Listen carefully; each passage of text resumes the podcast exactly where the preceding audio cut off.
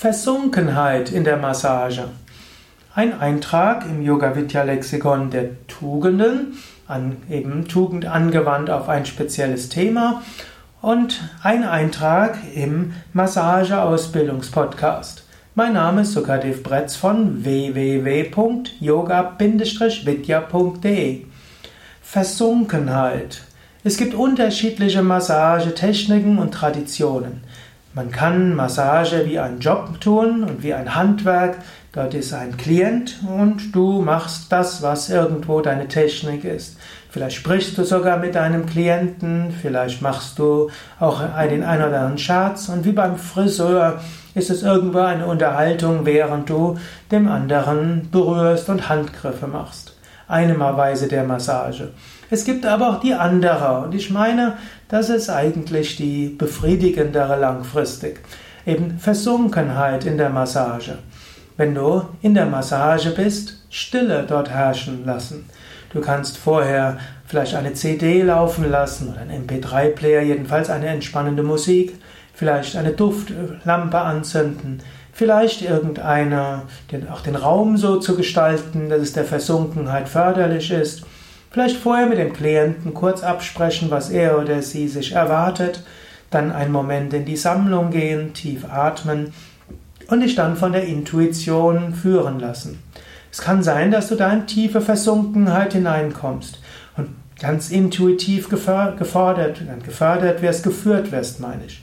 Du spürst irgendwie, ja, da soll meine Hand hingehen, da soll meine Hand hingehen. Dort bleibst du eine Weile und hältst einfach ruhig. Dort gibst du die Hände etwas nach oben. Dort knetest du etwas kräftiger. Dort gehst du mit den Daumen oder mit den Fäusten oder mit dem Ellbogen.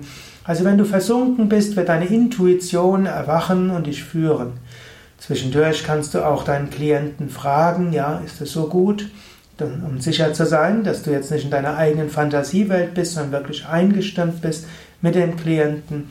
Und natürlich musst du dir auch bewusst sein, diese Versunkenheit in der Massage funktioniert nicht mit allen Klienten. Aber probiere es durchaus mal aus und überlege, willst du vielleicht diese Technik der Versunkenheit in der Massage mehr üben?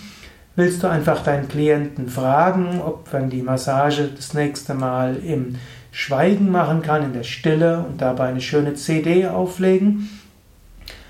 Probiere es. Wenn du aber immer versuchst, in die Versunkenheit in der Massage zu gehen, überlege, ist es angemessen für jeden Klienten. Manchmal ist die eine Technik besser, manchmal die andere. Es gilt aber auch, wenn es dir am besten tut, Massagen der Stille zu machen, dann mache es auch so. Du musst dich nicht auf jeden einstimmen. Deine Massage muss ja auch nicht für jeden passen. Und genauso auch, wenn du jemand bist, der eher extravertiert ist und was dich an der Massage besonders fasziniert, ist, dass du Menschen kennenlernst, mit ihnen sprechen kannst, dann übe diese Stärke.